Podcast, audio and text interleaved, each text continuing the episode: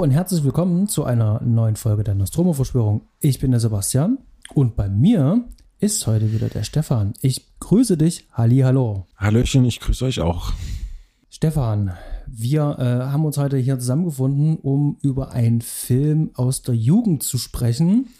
Ähm, ich habe mir vor ein paar Wochen äh, eine Arrow 4K Blu-ray zugelegt und habe dir davon erzählt und du warst ein bisschen skeptisch und äh, hast du gesagt, oh, das ist ja gar nicht meine Baustelle und ich war ein bisschen irritiert. Äh, wir reden hier über so einen äh, 23 Mil Millionen Budget Science-Fiction-Film, ähm, so ein bisschen Independent-Style, Anfang der 2000er. Und ich war mir ziemlich sicher, dass es genau deine Baustelle ist. Und dann sagte so, ähm, ja, nee, eigentlich nicht so. Stefan, über welchen Film reden wir denn heute? Und ähm, ja, sag mal ein paar Worte zu deiner Erfahrung zu diesem Film, mit diesem Film. Äh, ja, genau. Äh, wir reden heute über den Film äh, Pitch Black mit äh, Vin Diesel in der Hauptrolle. Und ähm, ich muss sagen, dass ich diesen Film immer als äh, einen Streifen in Erinnerung hatte, den, wo ich immer einen großen Bogen drumherum gemacht habe. Denn äh, wie du weißt, komme auch ich aus der VHS-Videothekenzeit und ähm, nur, dass damals mehr mit äh, DVDs schon losging. Und äh, ich in vielen Wohnungen hin und wieder mal bei Kumpels oder so mit eingestiegen bin, wo dieser Film lief. Hinzu äh, muss ich auch sagen, auch manchmal in einer Phase, wo das vielleicht auch mal eine Raubkopie war. Und du weißt ja, wie das Grading des Films aussieht. Ähm, und das hat mich immer sehr, sehr verstört. So, und dann äh, habe ich irgendwann mal äh, einen Moment gehabt, wo der Film komplett lief. Und ich sag ja, ich kann mich heute nicht mehr dran erinnern, ob ich ihn noch komplett gesehen habe, aber ich glaube, ich bin eingeschlafen. Und ähm, heute, so mit meinem neuen Blick äh, auf die Dramaturgie, äh, bin ich mir ziemlich, ziemlich sicher, dass, also könnte schon sein, dass ich eingeschlafen bin und heute weiß ich auch warum. Ähm, ist ein Ende der 90er äh, Low-Budget, ich würde mal sagen, B-Movie, Sci-Fi-Movie. Ja, 23 Millionen als Low Budget ähm, ist schon eine Ansage.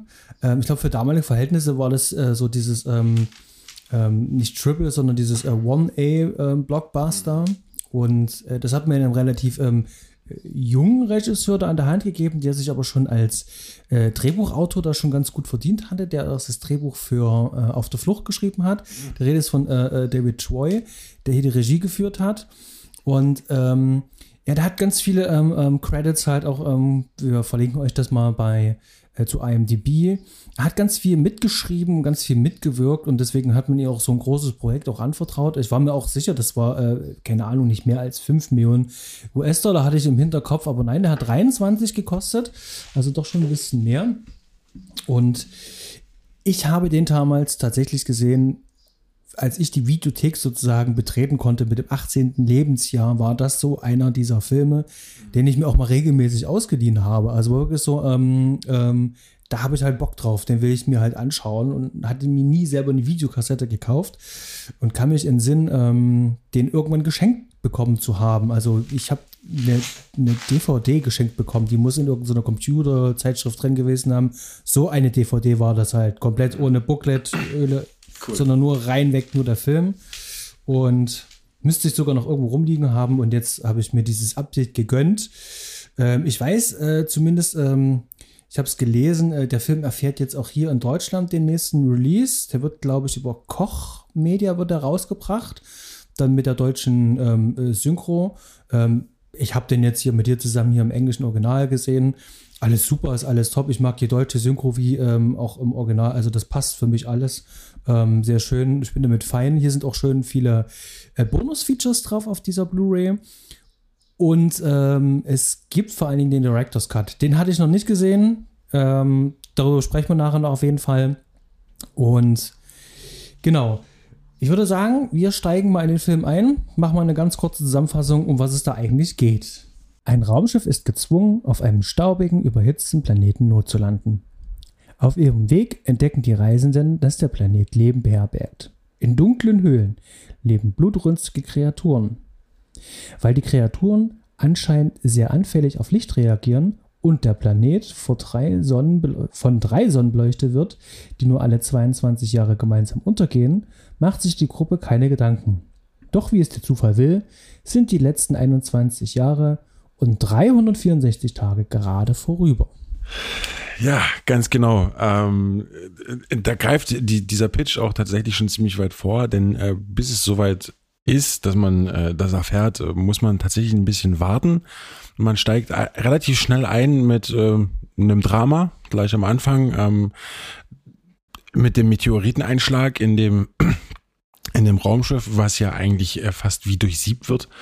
Und äh, ja, der Film steigt ein mit einem mit einem mit einem Off-Kommentar der Hauptfigur, der das Ganze schon so ein bisschen introduced und ähm, hält die Bildgestaltung auch relativ offen, so dass man sich vieles äh, selber denken muss ähm, und geht dann direkt schon eigentlich in den Glückswechsel über. Bevor ich jetzt was ergänzend dazu sage, magst du den Zuhörer mal ganz kurz erklären, was ist denn eigentlich ein Glückswechsel? Naja, am Ende des Tages kennen wir äh, das Glück und wir können das, wir kennen das Unglück. Und ähm, ich, ich erwarte mittlerweile einfach von dem Film immer wieder, dass äh, die Figur immer wieder mit einem wechselnden äh, Spiel von Glück und Unglück konfrontiert wird. Umgekehrt wie auch in dieser Reihenfolge. Ähm, dadurch entstehen halt äh, auch äh, die Aufgaben der Figur und ähm, gibt der ganzen Szene auch einen ja, aufgeladenen Wert, der entweder positiv oder negativ ist. Wie im normalen Leben halt auch. Ne? Ich gehe raus auf die Straße, habe einen ganz normalen Tag geplant mit einem ganz normalen klassischen Ablauf und ähm, dann kommt aber irgendetwas dazwischen und das wird definitiv meine Stimmung, meinen gesamten Tagesplan und vielleicht sogar auch diverse Krisen äh, hervorrufen und meine Stimmung verändern.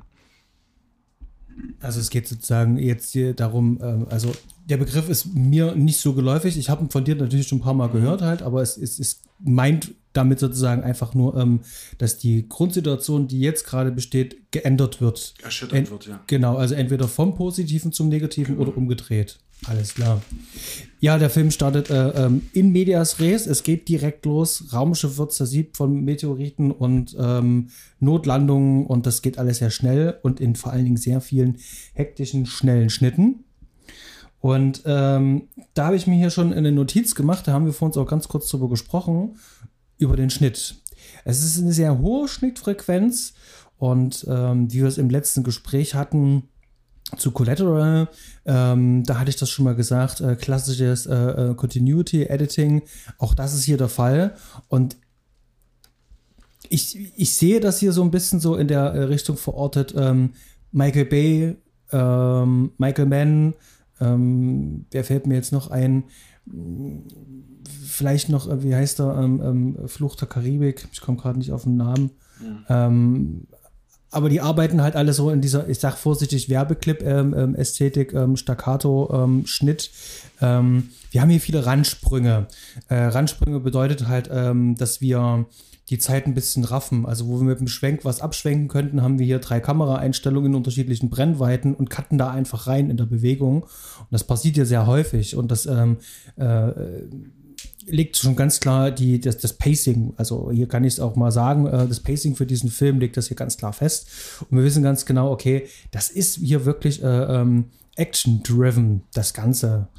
Ja, und äh, dass das, äh, die Geschichte auch so action-driven ist, sagt ja eigentlich auch schon diese dieses kurze äh, Einführung von Riddick, der uns die äh, Personen, die in diesem Frachter ja da drin sind, der Not landet, schon alle mit äh, erklärt. Also wer da alles mit da ist, mit wem wir als äh, Zuschauer nochmal rechnen müssen.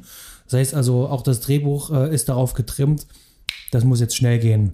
Und ja, da ist jetzt meine Frage, ähm, ich habe den Film jetzt bestimmt fünf Jahre lang nicht gesehen ähm, ich war das ja eigentlich, ich bin es ja gewohnt, habe den Film mir früher sehr gerne und so häufig gesehen und mir kam das jetzt manchmal so ein kleines bisschen ähm, zu hektisch vor. Wie war da dein Empfinden?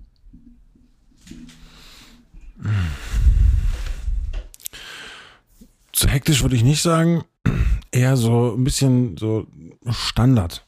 Also einfach so, ne, alle gefühlter vier Sekunden habe ich meinen Schnitt gehabt. Und das zieht der Film schon, äh, schon, schon dauerhaft durch.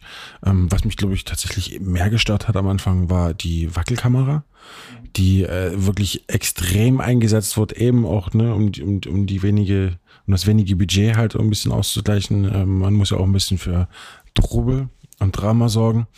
Ähm, ich empfand es eigentlich als relativ angenehm, muss ich sagen. Aber auch nichts, äh, als nichts Besonderes. Da sagst du was mit der Kamera. Ähm, den David Eckby, den hatten wir hier schon mal im Podcast in unserer ersten Folge, als wir über Warlock gesprochen haben. Und wenn man sich so ein bisschen so das ähm, Behind the Scenes und vor allen Dingen so beschaut, wer Cast und Crew alles mit dabei ist, ähm, da haben David Troy und der Kameramann mehr oder weniger schon zusammengearbeitet, denn David Troy hat äh, das Drehbuch für Warlock zum Beispiel geschrieben, wo auch ähm, der David Eckby Kameramann war. Und ähm, der war ja auch für die Kamera zum Beispiel beim allerersten Mad Max verantwortlich. Und diesen Stil, diesen Look sehe ich hier aber gar nicht.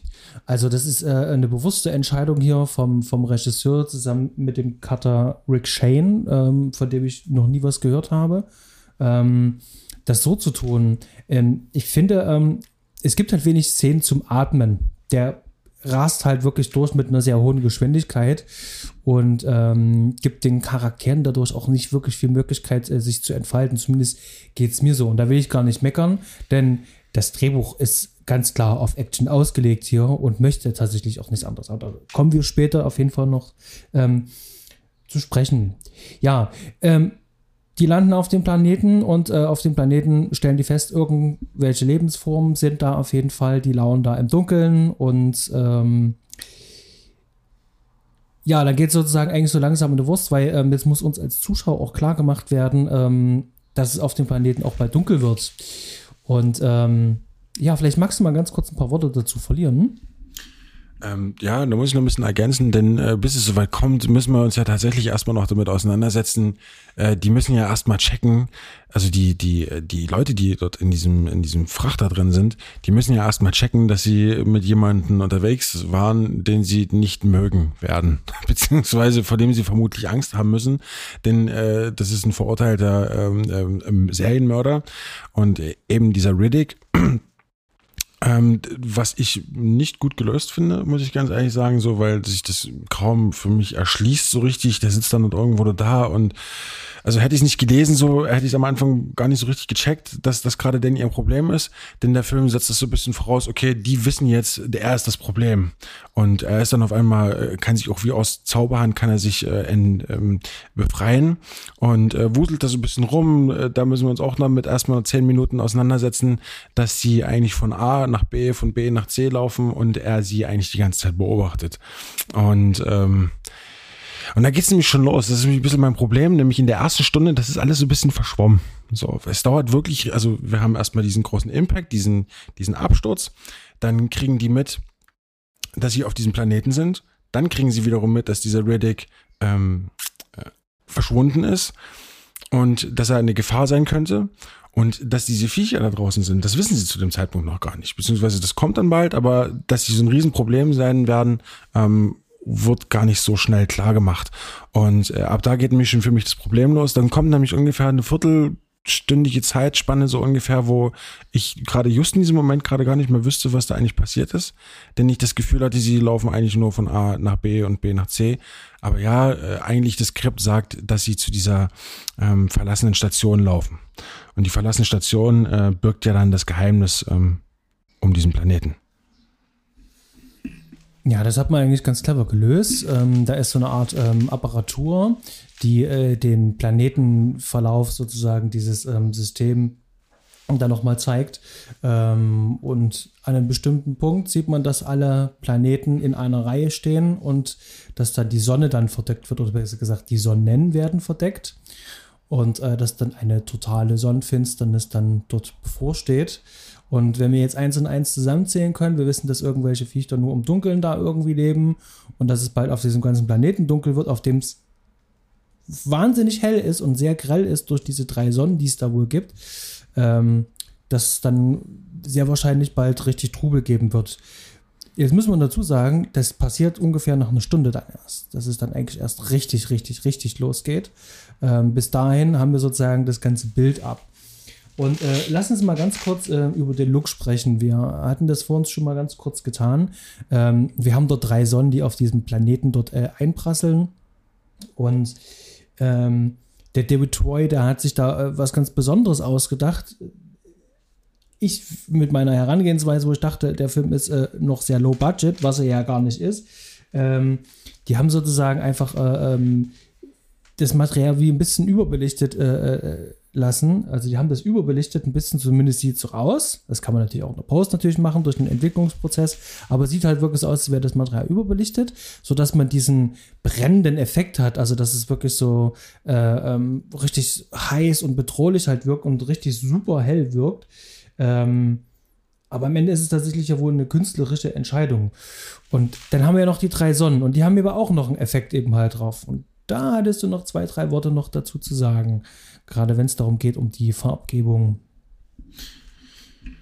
Ja, ähm, genau, der Film gibt sich ab dem Moment, wo er dir erklärt, dass äh, dieser, die, die, dieses Worldbuilding umgeben von drei Sonnen ist, ähm, damit du dich zurechtfindest und das auch ein bisschen einen Unterschied bekommt, ähm, hat jede Sonne so ein bisschen eine eigene Farbe. Da hilft mir jetzt kurz, die eine war rot, die andere war blau und die andere war so ein bisschen ein Mittelding aus allem, ne? Irgendwie so ein bisschen purple, purple orange irgendwie. Genau, und äh, das wurde mit ähm, extrem starken Farbfiltern äh, durchgeführt. Ne? Also ich hatte am Anfang hatte ich gedacht, das wäre das Grading. Du hast mich darüber aufgeklärt, dass es wohl eher Filter waren, die man direkt vor die Linse gepackt hat. Und ähm, ja, da muss ich tatsächlich sagen, hat für mich gar nicht funktioniert. Ich äh, finde es grausig und war auch, äh, also ich finde es heute immer noch genauso grausig, ähm, wie ich es damals als grausig empfand. Und wie gesagt, manchmal habe ich da auf die Fernseher geschaut äh, und auch nicht gerade in der besten Qualität und habe mich nur gefragt, was zum Geier ist das da. Ähm, fand ich nicht gut gelöst. Hat mir nicht gut gefallen. Und vor allen Dingen, ich hätte, also ich finde, der Film jetzt auch nicht gebraucht. Man hätte die, äh, die, die, die verschiedensten Farb, Phasen, man hat eine richtige, eine richtige Blauphase da auch, ne? Ähm, die hätte der Film nicht gebraucht, meiner Meinung nach. Ja, das sind natürlich extreme Looks, äh, die hier erzeugt werden. Ähm, funktionieren für mich äh, ähm, schon. Der Director's Cut bietet dann noch zwei, drei Szenen noch ein bisschen mehr. Da gibt es zum Beispiel noch eine Szene ähm, mit äh, den, den Arabern, äh, da habe ich dann richtig gemerkt, wie das Licht da auch sehr artifiziell gesetzt worden ist draußen. Das wirkte falsch. Ansonsten war das, was in der ursprünglichen Kinofassung drin ist, ähm, das war für mich völlig in Ordnung. Ich gehe da mit. Also ich glaube, ich glaube den Bildern das, was sie mir da erzählen wollen. Ich gehe da halt auch mit. Ähm, und eine ästhetische Wertung, es funktioniert. Das reicht mir an der, an der Stelle schon. Also das, das funktioniert. Genau. Ich habe jetzt schon was gesagt und zwar ähm, die Araber. Es sind sehr viele ähm, ähm, ähm Araber, vor allen Dingen äh, Moslems sind sehr viele dort dabei. Und ich habe hier ähm, mir einen Punkt aufgeschrieben mit einem riesengroßen Fragezeichen. Religionskritik. Ist da Religionskritik denn überhaupt da drinne? Ich persönlich sehe da gar keine Religionskritik, sondern im Gegenteil, ähm, der Film versteht sich da ähm, eher so ein bisschen nihilistisch, vor allen Dingen ähm, antireligiös und macht da auch dementsprechende Statements, was, was in dem Film mehrfach vorkommt, als auch gerade dann gegen Ende dann eben halt, als die Frage nach Gott auftaucht zum Beispiel nochmal, ähm, beziehungsweise immer dann, wenn jemand halt stirbt, wird das eben halt auch kommentiert und äh, es gibt auch eine Person, äh, die auch sagt, warum sie äh, zum Beispiel, was sagt sie, sie ist äh, nicht religiös, ähm, wie heißt äh, das Wort? Atheist. Atheist, warum sie Atheist ist, genau. Und der macht da so viele äh, äh, Anspielungen, aber der arbeitet nicht wirklich darüber. Also der, der will gar keine Religionskritik ja äußern, sondern ähm, er macht sich eigentlich eher nur lustig. Und ähm, jetzt so eine Frage, ist, ist das nur mir so aufgefallen oder ist dir das auch aufgefallen? Beziehungsweise wie, wie schätzt du das ein? Wie wertest du das? Ähm, äh, es ist mir aufgefallen und hat für mich überhaupt keinen Wert in dem Film, muss ich ganz ehrlich sagen, weil der Film sich wirklich für meine Begriffe nur darauf konzentriert, cool zu sein. Und das, äh, das haben die Filme zu dieser Zeit alle gewollt. So, ja, ich, ich erinnere mich, wie die Plakate aussehen zu der, zu der Zeit, halt so wie die, wie diese Aussteller aussahen und so weiter. Dieser Pitch Black halt generell, wie man den schon verkauft hat damals halt so, ne? Und auch auf meinen Vater äh, hat es hat es gewirkt. So, ne? Du, du liest dir dann zwei, drei Zeiler durch und äh, willst einfach nur Spaß haben, der geht äh, eine Stunde 50, los, gib ihm. Und das ist das Einzige, was den Film interessiert. Also ich muss sagen, das, mir ist es kaum aufgefallen. Ja, also da sind äh, ganz viele Sachen drin, ähm, wo ich mich immer frage, warum sind sie denn mhm. eigentlich drin, weil sie ja eigentlich nirgendwo hinführen. Mhm. Ähm, das, es hätten ähm, x-beliebige Charaktere sein können. Ähm, ja, ein bisschen schade. Ähm, aber ich glaube, wir sind auch schon eigentlich so äh, am Kern, am Kern wirklich äh, angekommen, ähm, da wo ähm, heute äh, tatsächlich mal ähm, die größte Kritik auch hingeht. Ähm, das Drehbuch. Ähm, um es vorwegzunehmen, also ich mag den Film ja auch immer noch und äh, habe auch ganz viel übrig für den Film. Dazu dann vielleicht im Fazit auch einfach ein bisschen mehr. Aber ähm, ich glaube, dass äh, als, als 18-, 19-Jähriger habe ich Filme anders rezipiert, als ich das auch heute tue. Ähm, mir sind natürlich auch die Mechanismen auch deutlich klarer. Ähm, aber der Film schafft aber auch keine eigene Logik für sich, sondern ähm, wie du es gerade gesagt hast, versucht cool zu sein. Er möchte schöne Bilder haben. Er hat auch wirklich ähm, schöne, markante Szenen halt. Und darum hangelt sich alles auch so ein bisschen. Und dieses ähm, von A nach B, von C nach D, äh, dieses Prinzip, das durchzieht den ganzen Film. Der ist wirklich komplett action-driven. Das ist ein lupenreiner Actionfilm. Und die Leute sind in Bewegung und das, was die sagen, ähm, das ist eigentlich auch nichts wirklich äh, Wichtiges für einen Film. Also der Film könnte auch ohne groß äh, Dialog, könnte er funktionieren. Ja. Ähm, ja. Also mein Problem mit dem Drehbuch ist einfach, also wie wir in den letzten Gesprächen schon mal herausgefunden haben, so äh, ich mag Aufgaben. So, ich mag halt Aufgaben, die mir als Zusteller, Zuschauer halt schon gegeben werden, die ich durch die Figuren halt mittrage. Und ähm, äh, kurzes Fazit, äh, ich warte im Grunde, also ich habe einen großen Payoff und dann habe ich eine Stunde, in der ich warte, bis es irgendwann mal zu einer Aufgabe kommt. Und diese Aufgabe bedeutet halt so, oh, wir, wir haben ein Lichtproblem. Wir haben ein Problem mit Viechern, die Licht nicht ertragen. So, jetzt sind sie in einer, jetzt sind wir in deren Welt. Alles ist dunkel und wir haben kein Licht. Und Jetzt kommt, äh, jetzt kommt das Zynische an der ganzen Sache. Ausgerechnet der dunkelste Typ in der ganzen Gruppe, der ja auch geistig immer nur im Schatten sitzt, also, ne, weil er halt der abgefuckte Typ ist. Ausgerechnet der ist der Einzige, der uns jetzt hier wieder retten kann, weil er in der Dunkelheit so krass sehen kann durch diese modifizierten Augen.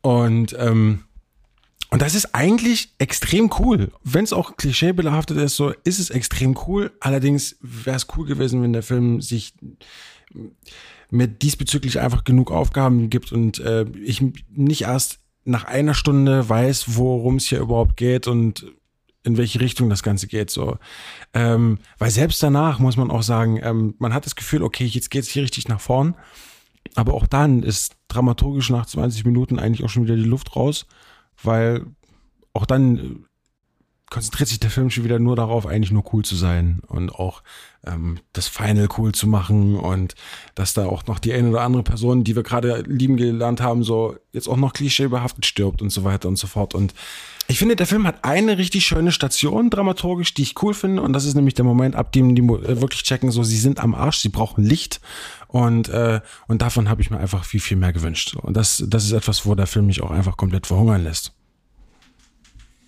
Da sagst du ja gerade was Schönes, weil du sagst, so, wir haben sie gerade lieben gelernt. Ähm, in dem Film geht es mir irgendwie so, dass ich das Gefühl habe, dass irgendwie keine äh, Charakter dort wirklich so liebenswert ist oder dass irgendwas äh, Positives hat. Ähm, da habe ich manchmal das Gefühl, äh, die betteln sich eigentlich, ähm, wer ist ja eigentlich so der ugliest Dude oder Dudarina. Genau. Und das ist so ein Film voller Anti-Helden, also das sind ja auch noch nicht mal Helden in irgendeiner Art und Weise, sondern die müssen dann einfach nur äh, ähm, äh, überleben. Dann schwankt er so zwischen Survival of the Fittest und ähm, dann kommt diese, dieses äh, moralische Ding, ähm, ich würde für euch sterben, dieses Ding, äh, wo ich mir denke, so, wo kommt denn das her? Ähm, ist das jetzt die Reue dafür, dass ich äh, das Shuttle beinahe abgesprengt hätte mit den ganzen Leuten drinne?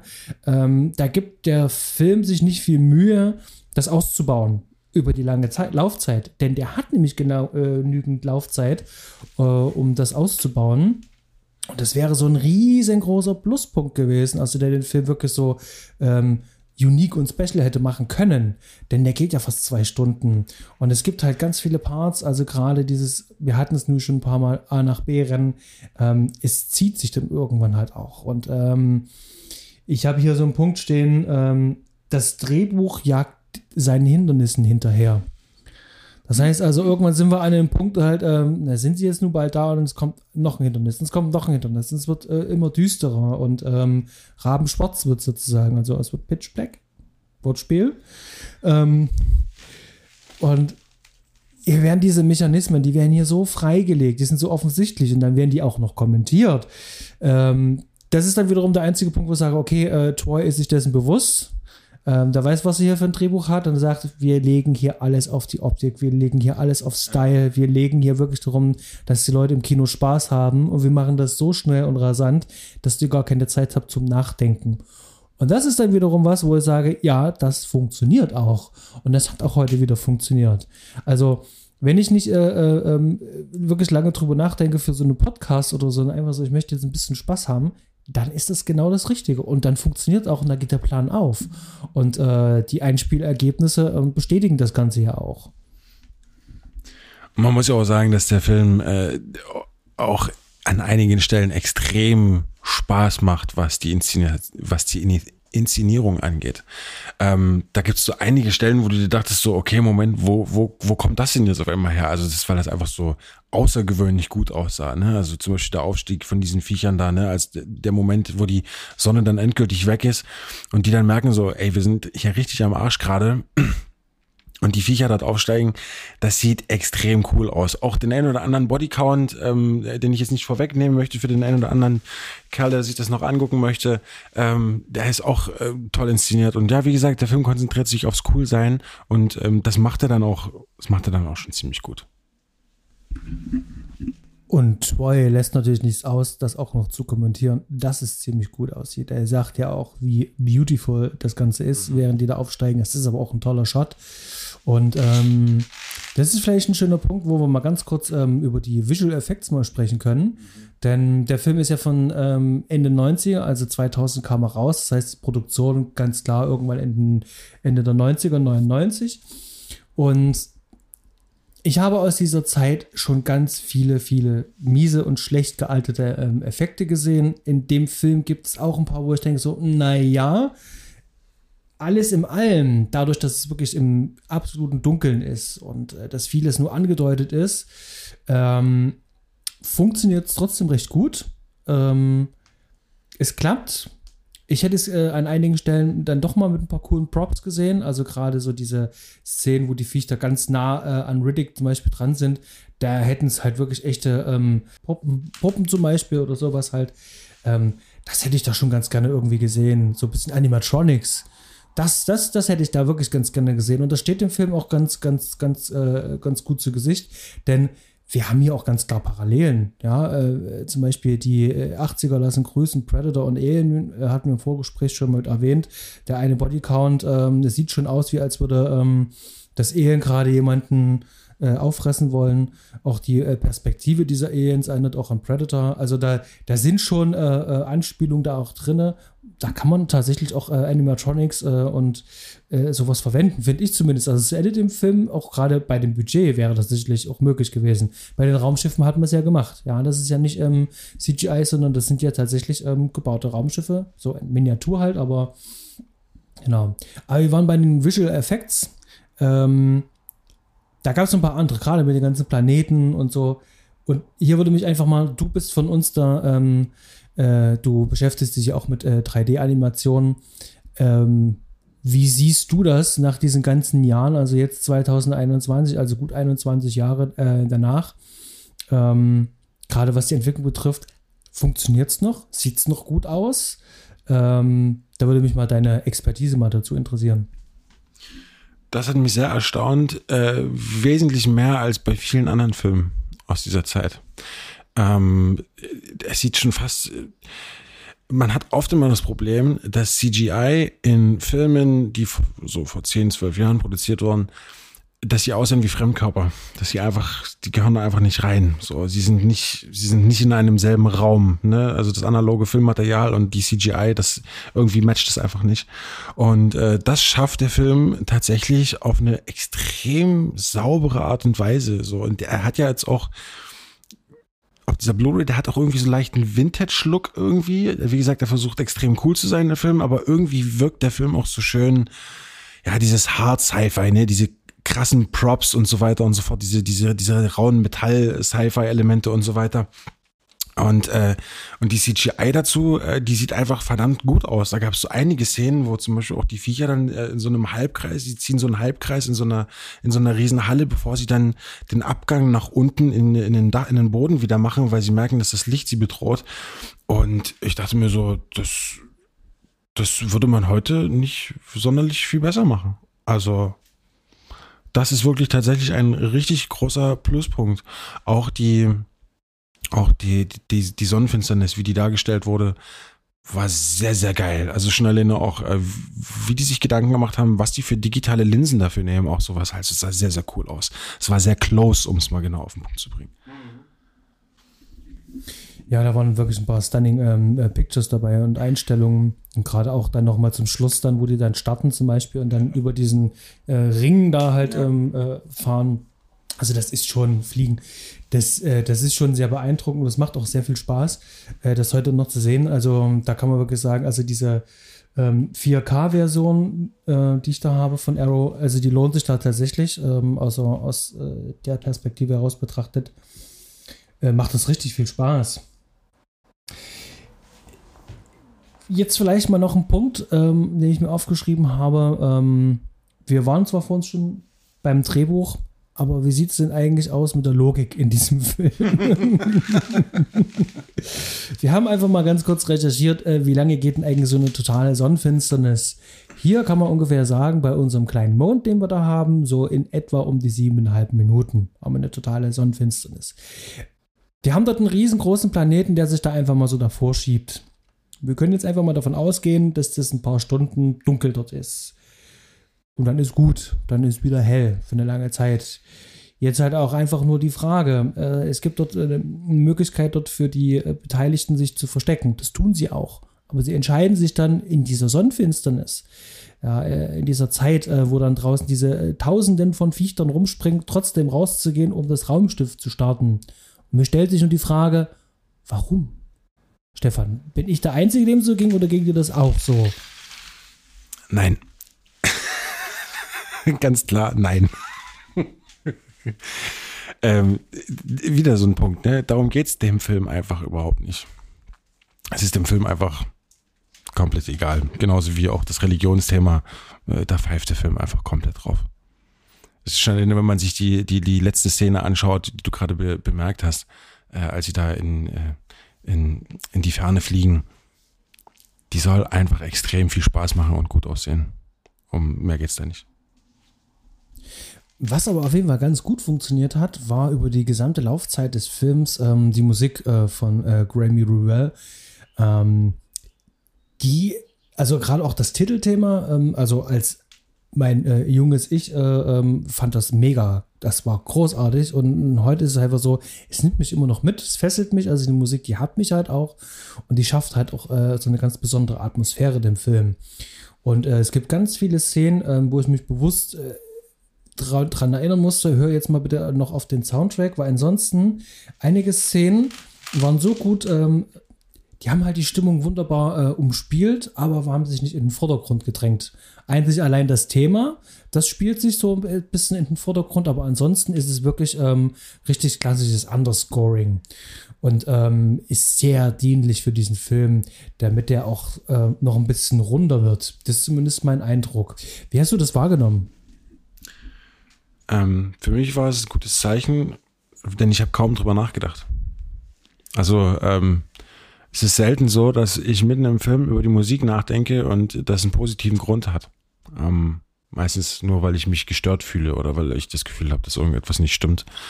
Und ähm, ich habe tatsächlich, jetzt wenn du mich so fragst, äh, den ganzen Film über nicht einmal über die Musik nachgedacht. Sie war sehr, sehr unauffällig.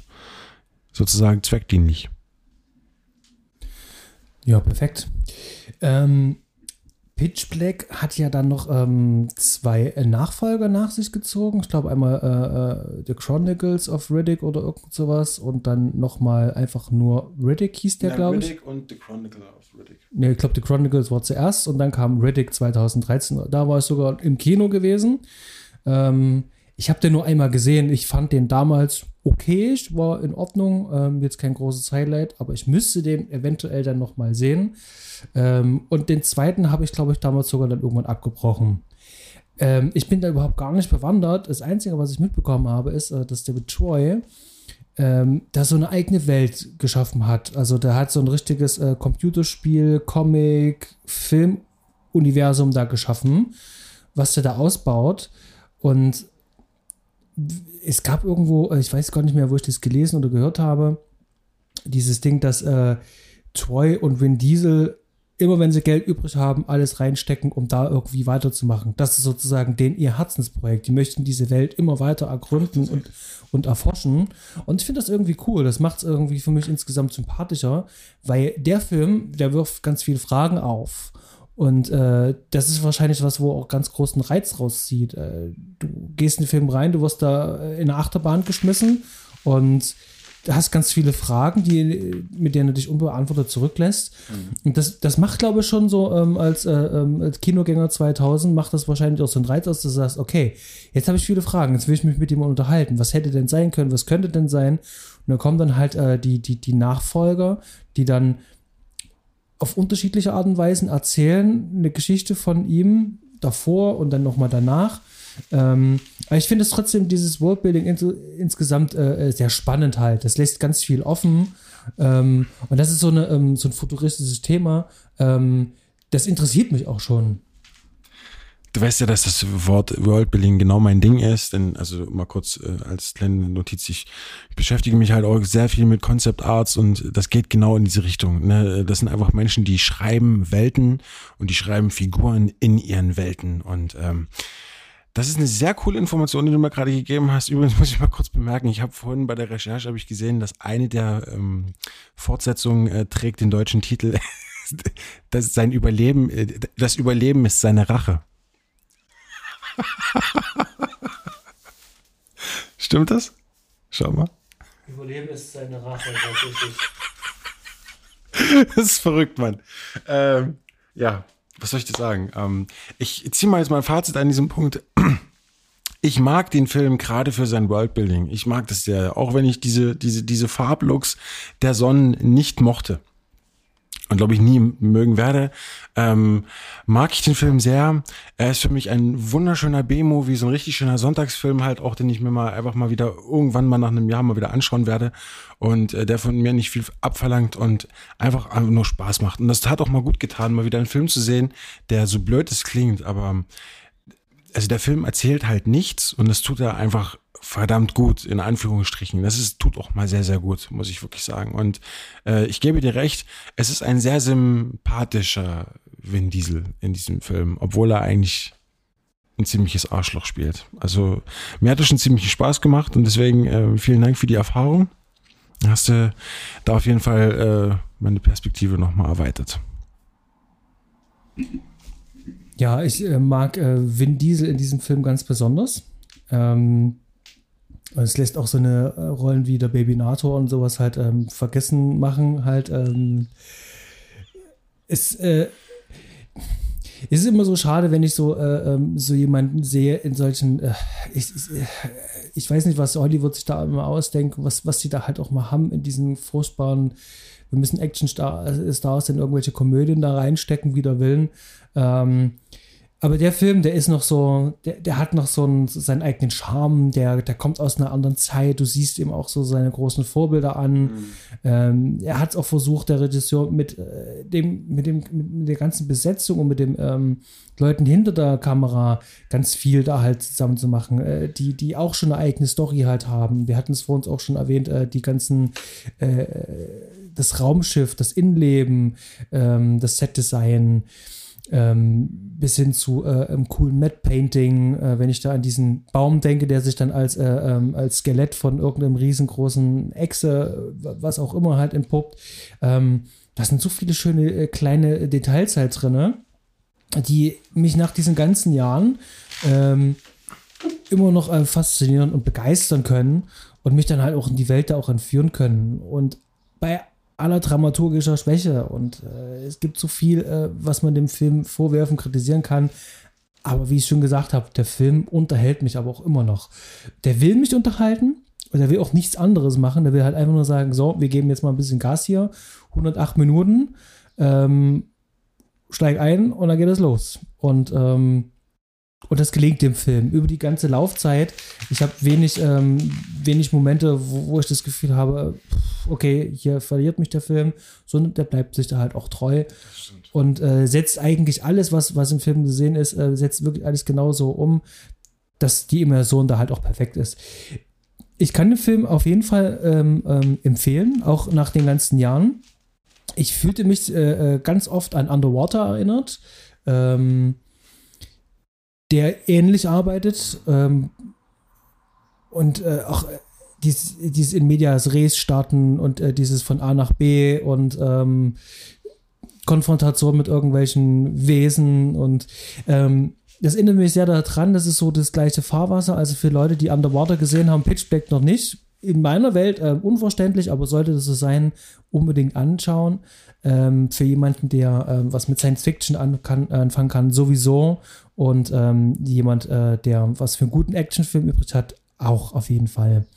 Ähm, ja, die äh, Arrow äh, Blu-ray 4K kann ich auch nur empfehlen. Die lohnt sich. Also gerade schon das, ähm, das ähm, Bonusmaterial, was da drauf ist, das ist sehr reichhaltig und es gibt ganz viel. Und ähm, ja, das war's von mir. Ich bin absolut fein. Ja, und ich bedanke mich für dieses ähm, knackige äh, und äh, trotzdem sehr schöne Gespräch. Ich bedanke mich auch. Und äh, wir wissen ja auch schon, worüber wir dann demnächst sprechen. Darüber freue ich mich sehr. In diesem Sinne, ähm, vielen Dank für die schöne Zeit. Ähm, euch auch vielen Dank fürs Zuhören. Denkt dran, ähm, Bewertung bei iTunes freuen wir uns auf jeden Fall. Ähm, habt ihr irgendwelche Wünsche, über was wir sprechen sollen? Dann lasst uns wissen. Ihr kennt unsere Kanäle auf Twitter, Facebook. Schreibt uns eine Mail oder kommentiert einfach auf unserer Podigy-Seite oder auf unserer Webseite. Ihr findet die Links in den Show Notes. Bis dahin, ahoi und eine schöne Zeit. Adios.